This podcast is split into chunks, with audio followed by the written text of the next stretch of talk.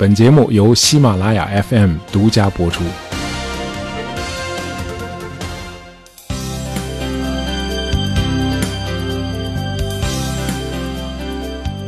呃，我们设想一下，你从学校毕业后开始步入职场，第一天走进新公司的时候，内心或多或少都会有些紧张和忐忑。结果你意外的发现，接待你的那个部门领导待人特别的友好。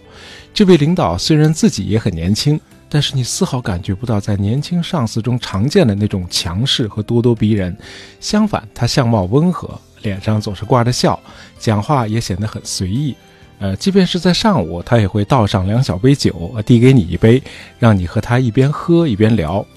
呃，用不了多会儿，这位上司散发出来的温和、友善、自信和魅力就会感染你，你会不自觉地对他产生某种好感。你的工作一段时间之后，你发现这位上司不仅对新员工热情友好，团队里所有的成员都对上司的幽默风趣和亲和力赞不绝口。这位上司叫金菲尔比，是第二次世界大战期间英国秘密情报局啊，俗称军情六处啊，这个军情六处的一个部门的实际负责人。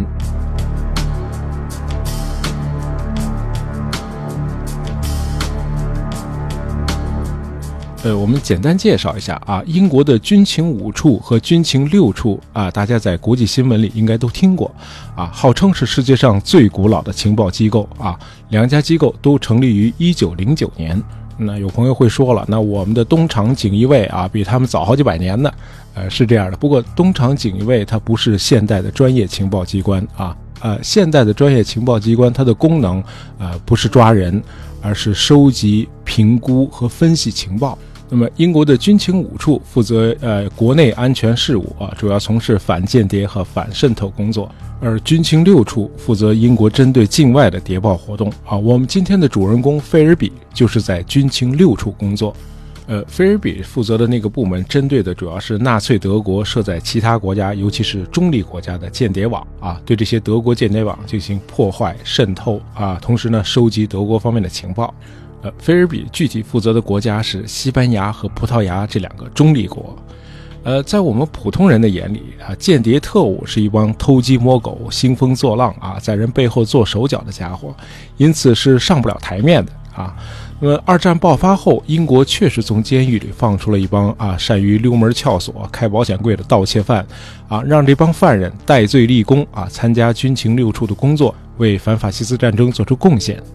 呃，可这是暂时的应急策略。呃，因为按照英国招收间谍的传统标准，理想的间谍不应该是个盗窃犯，相反，他应该是个出身于上层社会的、善于交往的绅士。他必须受过高等教育，最理想的是牛津或者剑桥大学毕业的。他必须勇敢、冷静和善于分析。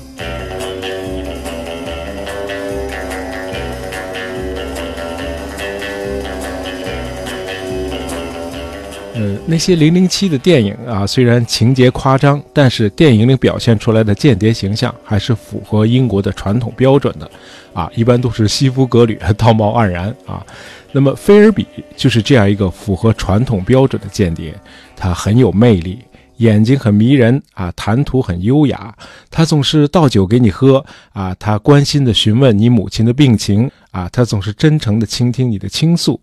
呃，无论男女老幼，和菲尔比打过交道的人都会被他迷倒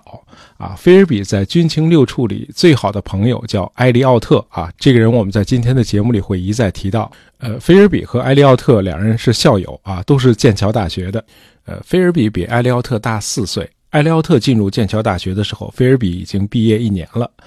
呃，这俩人是在军情六处工作的时候认识的。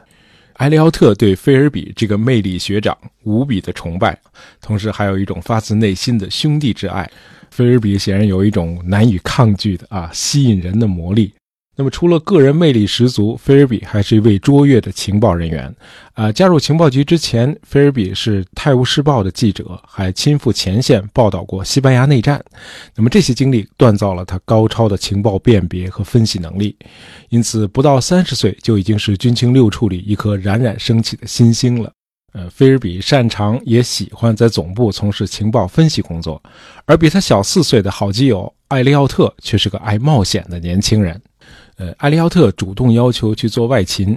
于是，1942年5月，艾利奥特被军情六处派到了中立国土耳其。呃，到了1942年，那么多数的欧洲国家都已经被纳粹德国占领了。出于安全的考虑，英国军情六处在欧洲大陆上的情报站全都关闭了，相关人员也都回到了英国。那么，在欧洲大陆的敌后特务工作全都交给了1940年才成立的啊英国特别行动部啊，这个我们在以前的节目里也介绍过。那么这样呢，这个军情六处就只能可怜巴巴的在一些中立国刺探纳粹德国的情报，比如埃利奥特被派往的土耳其。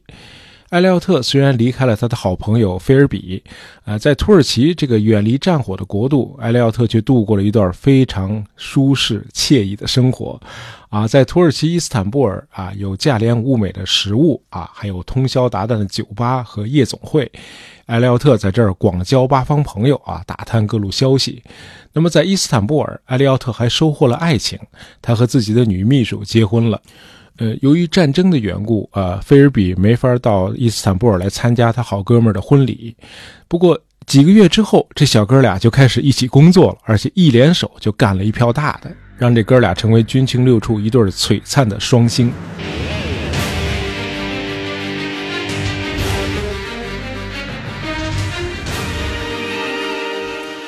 这个事情发生在一九四三年啊，当时有个叫艾里希·费尔梅伦的德国情报军官与英国方面取得联系，啊，这个艾里希说他想弃暗投明啊，投靠到反法西斯阵营中来。呃，艾里希认为希特勒正在把他的祖国德国引向灾难，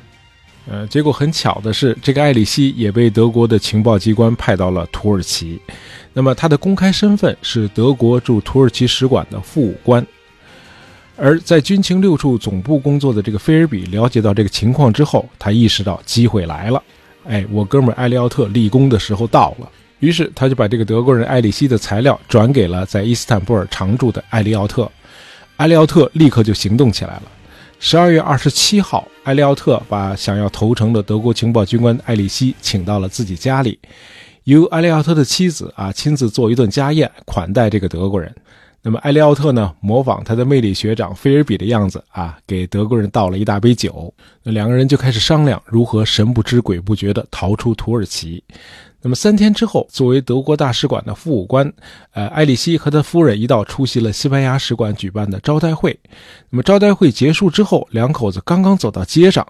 突然从一辆停在街旁的车里窜出来几个人，他们把埃里希和他夫人一起塞进汽车。那车子很快就开到了一个码头，一行人上了一条船，船迅速起航。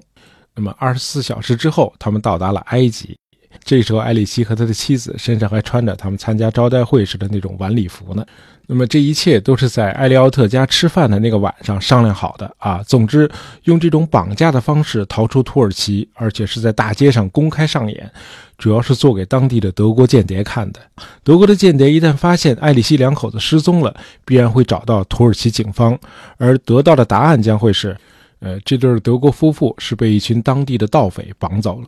那么到了埃及，就等于进入了盟国的占领区了。那么在埃及的首都开罗，一行人搭乘了菲尔比为他们安排好的飞机，飞往伦敦。那么在伦敦，菲尔比已经等候多时了。菲尔比和埃利奥特为了抢到这件头功啊，他们没有按照常规的做法把埃里希带到军情六处，而是瞒着上级啊，把他带到了菲尔比的母亲在伦敦市内的一套公寓。那么在这套公寓里，呃，菲尔比和埃利奥特单独讯问了埃里希长达两周的时间。呃，埃里希把纳粹德国在土耳其和周边国家的间谍网以及他了解的所有的机密全都和盘托出啊，这情报可谓是价值连城。呃，后来谁也没有想到，这个埃里希的叛逃居然引发了多米诺骨牌效应。在后来的两个月里，又有几名德国情报人员叛逃到了盟国阵营。啊，他们提供的情报导致大量德国间谍被盟军抓获。呃，据说希特勒怒不可遏啊。那么这次遭到严重破坏的德国军事情报局叫 Abwehr 啊，它隶属于德军最高统帅部。这个军事情报局 Abwehr 由卡纳里斯海军上将领导。有趣的是，这个卡纳里斯并不是纳粹分子啊，他不信仰纳粹主义，他担当这个职务完全是出于军人对国家的忠诚。呃，希特勒把卡纳里斯叫去臭骂了一顿，没想到卡纳里斯完全不买账，他当场顶撞希特勒说：“鉴于德国正在输掉这场战争，有军人叛逃，这令人意外吗？”啊，希特勒心里说：“行啊，你等着。”两周之后，希特勒就把军事情报局阿布维尔解散了啊，相关的情报人员被编入了啊由纳粹头目希姆莱直接领导的党卫军安全局。卡纳里斯被软禁啊，同年七月，他因涉嫌参与刺杀希特勒的所谓“七二零政变”而被纳粹判处死刑。啊，这一年啊，英国军情六处的菲尔比和埃利奥特都还很年轻啊。埃利奥特才二十八岁，而他的魅力学长菲尔比也才三十二岁。啊，这两个人可以说是一夜之间就成为军情六处炙手可热的人物。那么，在世界情报史上，似乎还没有这样的先例啊！一战定乾坤，居然把敌人的军事情报机关给彻底摧毁了。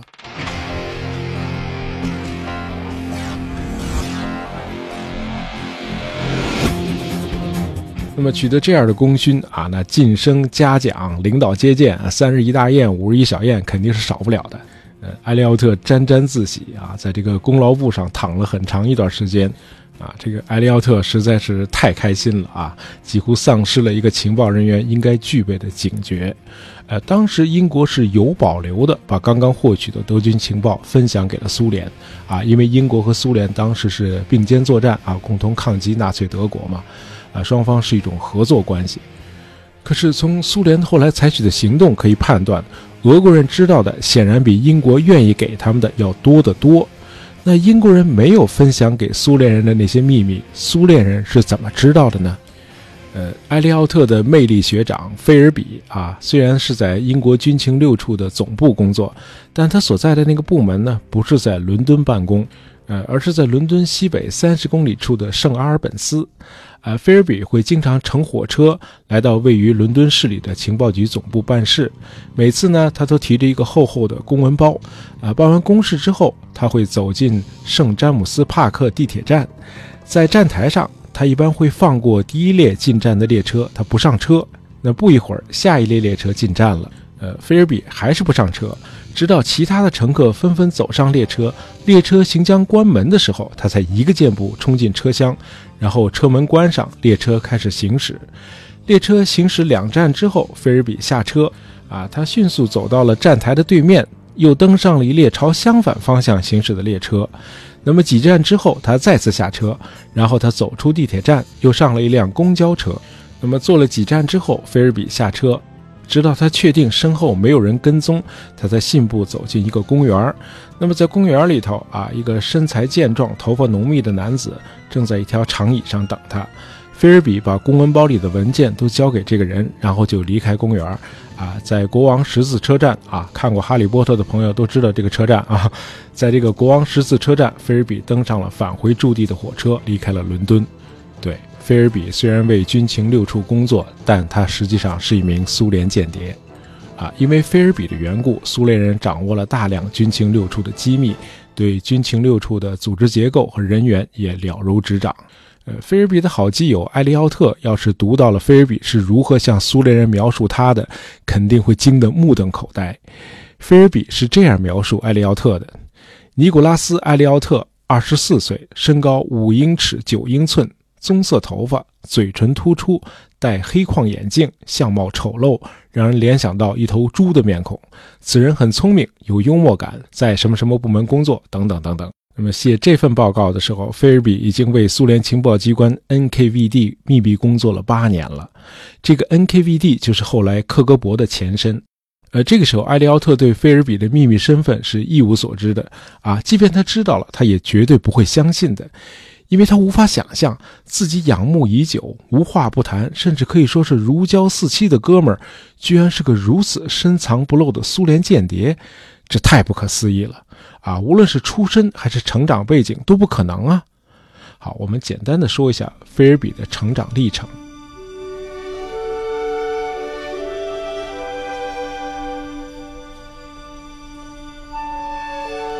和那个时代的不少英国孩子一样，菲尔比出生在印度啊，因为他父亲约翰是英国殖民部派驻到印度的文官。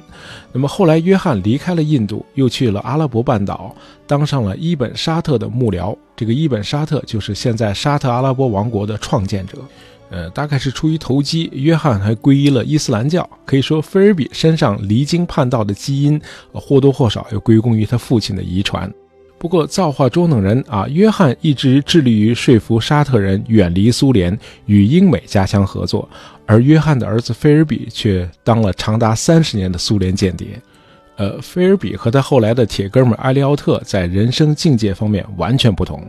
埃利奥特追求享乐，咱们在前面说了，他在二战期间在土耳其收集情报的时候，非常享受当地的生活啊，即便谈不上骄奢淫逸，至少也是花天酒地。别忘了，那可是在二战期间，当时战区的人们可都还生活在水深火热之中呢。那么，早在剑桥大学期间，艾利奥特就是个享乐主义者，他的大学生活无外乎就是由各种比赛啊、酒吧、舞会和追女孩啊，由这些部分组成。哎，他对政治毫无兴趣，而菲尔比完全不同。那么，在经历了一九二九年世界经济危机和之后的法西斯主义的崛起之后，那么在英国的知识界涌现了大量的左派。那么，在剑桥大学就学期间，菲尔比开始接触到了马克思主义。他经常参加一个左派团体的学术讨论。那么，这个团体的学生认为，资产阶级政府过于软弱啊，根本无力应对欧洲越来越强大的法西斯势力。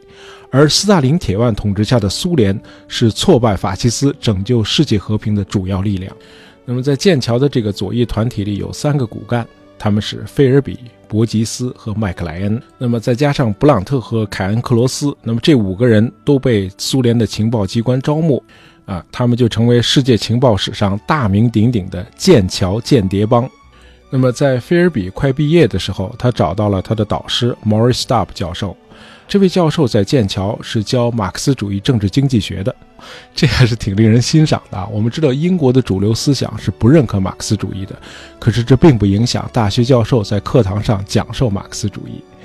哎，菲尔比就问这位教授：“我想献身于共产主义事业，请问老师能不能给我指出一条明路？”那么教授呢就给了菲尔比一个联系方式。菲尔比最后辗转来到了奥地利首都维也纳。在这里的地下组织，他认识了一个比自己大两岁的女孩，叫丽兹，这是个奥地利的女共产党员。呃，两个人很快就相爱了，后来还结了婚。呃，菲尔比的传记作者讲到这儿的时候，说了一段很有趣的话。他说，菲尔比在此之前一直是一个处男，政治上也很幼稚。在和这个丽兹姑娘好了之后，菲尔比不再是处男了，政治上也成熟起来了。啊，可见有不少男人是需要女人来点拨一下的。好，那么在奥地利参加了一段时间的革命活动之后，这小两口呢就回到了英国。这个时候，菲尔比才正式的被苏联情报机关招募。那么，招募菲尔比的那个苏联间谍后来训练了他，呃，教他在潜伏时期啊如何安排秘密会见，如何留言，啊，如何发现电话是否被窃听，如何发现是否被跟踪，以及如何甩掉跟踪者。啊，咱们刚才说到了这个菲尔比在地铁上如何老练的来回穿梭啊，实在是很经典。那么经过一番培训之后，菲尔比的双重生活就算开始了。尽管这个时候菲尔比还没有打入英国的情报机关，那为了检验菲尔比的能力，苏联人给他的第一个任务是刺探他自己的父亲约翰。呃，咱们前面说了，老约翰离开了在印度的公职之后，就跑到阿拉伯半岛上去给伊本沙特当幕僚了。因此，苏联人怀疑老约翰很有可能是个英国特务。于是呢，想通过菲尔比了解一下他父亲到底是什么背景、什么企图。菲尔比出色地完成了这个任务啊！结果表明，苏联人是想多了啊！菲尔比的父亲约翰毫无政府背景，他只是一个沽名钓誉的冒险家。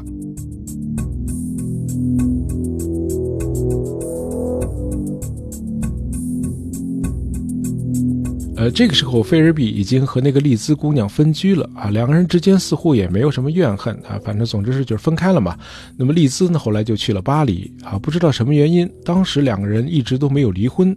呃，菲尔比凭着他的学识和口才，在英国著名的《泰晤士报》找到了工作，当上了记者。那么不久之后呢，西班牙内战爆发了，苏联情报机关命令菲尔比到西班牙的法西斯占领区去。啊，在尽可能接近要害的地方潜伏下来啊，全面收集有关法西斯战争准备的第一手资料。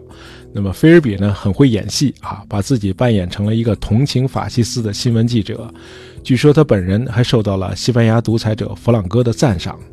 那么二战爆发后，菲尔比成功的打入了英国军情六处。呃，因为是在战争期间，军情六处也没有时间和精力去调查菲尔比的过去，尤其是他在剑桥大学参加左翼活动那一段。那么相反呢，菲尔比在军情六处一直被看作是一个前途无量的年轻人。剑桥大学的学历，《泰晤士报》的背景啊，那么再加上他令人难以抗拒的个人魅力，那么这一切都为菲尔比开启了在军情六处迅速晋升的通道。那么到了1944年，也就是二战结束的前一年，呃，军情六处成立了一个新的部门，叫 Section Five，用以开展针对苏联的反谍报工作。结果，苏联间谍菲尔比 居然被任命为对苏反谍报工作的负责人。哎，我的任务就是抓我和我这样的人，啊，这真是命运的捉弄。哎，没办法啊，这哥们实在是表现的太出色啊，人缘也太好了。领导要是不重用菲尔比这样的年轻人，实在是没有天理。那么莫斯科那边一听到这个消息啊，那真是乐坏了。行了，这什么问题都解决了，对吧？那菲尔比晋升之后，这他的铁哥们埃利奥特也特别的兴奋。看看啊，要是没有我们哥俩，这军情六处怎么可能会像现在这样风生水起呢？哎，这埃利奥特哪里知道菲尔比是为苏联工作的，而且他一直都是如履薄冰啊，因为危险随时可能降临。菲尔比遇到的第一次危机发生在二战刚刚结束的两天之后。啊，苏联驻土耳其的副领事决定叛逃到西方。这个人名字叫沃尔科夫，他是苏联情报机关的一名高级官员。一九四五年九月四日，沃尔科夫来到了英国驻伊斯坦布尔领事馆，提出啊，用自己手里掌握的绝密情报换取在英国政治避难。呃，他透露说，他的情报包括一位在英国军情六处的部门领导，他是个苏联间谍。他说他知道这个人的名字，如果英方答应他的交换条件，他愿意在军情六处指证这个人。消息很快就传到了军情六处总部，菲尔比惊骇不已。他说的那个人不就是我吗？如果军情六处的人见到了这个叛徒，那菲尔比在六处长达五年的卧底就算结束了，等待他的将是监狱。好，这个菲尔比的故事实在是太丰富，也太跌宕起伏了。那么我在一期节目里头实在是无法完全涵盖。那么我们之后在下一期节目里继续和大家聊啊，他精彩的传奇人生啊。对我们这次破例搞一个上下两集啊。那么喜欢大野杂货铺的朋友，别忘了订阅我们的专辑。当然，希望大家能够在朋友圈里推荐一下我们的节目。感谢大家收听，咱们下期再见。